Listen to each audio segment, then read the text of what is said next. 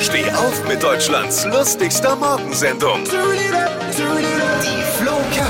Den ersten Staffelstart von DSDS ohne Dieter Bohlen haben sich im Schnitt 2,65 Millionen Zuschauer angeguckt. Im Jahr zuvor, noch mit Dieter Bohlen, waren es bei der Auftaktfolge noch 3,3 Millionen. Oh. Äh, Muss man aber auch sagen, es gab auch starke Konkurrenz, ne?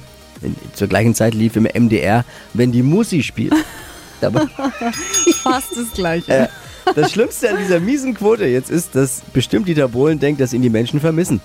Nein, Dieter. Was hat Flo heute Morgen noch so erzählt? Jetzt neu.